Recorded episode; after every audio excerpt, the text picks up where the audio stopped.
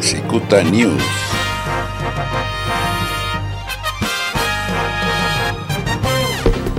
Well, I think the numbers speak for themselves. Although we do have a number of parts of the country that are doing well, I'm very concerned about what's going on right now, particularly in the four states that are accounting for about 50% of the new infections, but the other vulnerable states.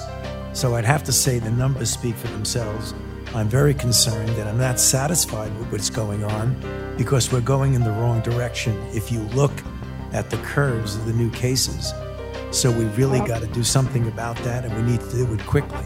Short answer to your question is that clearly we are not in total control right now. En Estados Unidos, el epidemiólogo jefe de la Casa Blanca, Dr. Anthony Fauci, cree que en el país se podrían alcanzar los 100.000 nuevos casos de COVID-19 al día, a menos que se tomen medidas y se respeten. También advirtió que tal vez no esté lista una vacuna para principios de 2021 como se espera.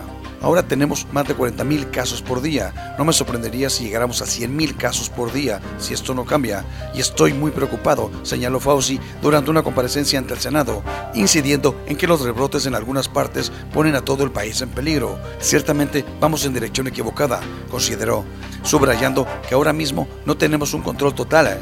Estoy muy preocupado porque se puede poner realmente muy mala situación, advirtió Fauci. And just look at some of the film clips that you've seen of people congregating, often without masks, of being in crowds and jumping over and avoiding and not paying attention to the guidelines that we very carefully put out, we're going to continue to be in a lot of trouble. And there's going to be a lot of hurt if that does not stop. I can't make an accurate prediction, but it is going to be very disturbing. I will guarantee you that because when you have an outbreak in one part of the country, even though in other parts of the country they're doing well, they are vulnerable. I made that point very clearly last week at a press conference.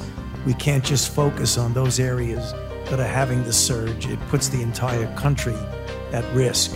We are now having 40 plus thousand new cases a day. I would not be surprised if we go up to 100,000 a day if this does not turn around. And so I am very concerned.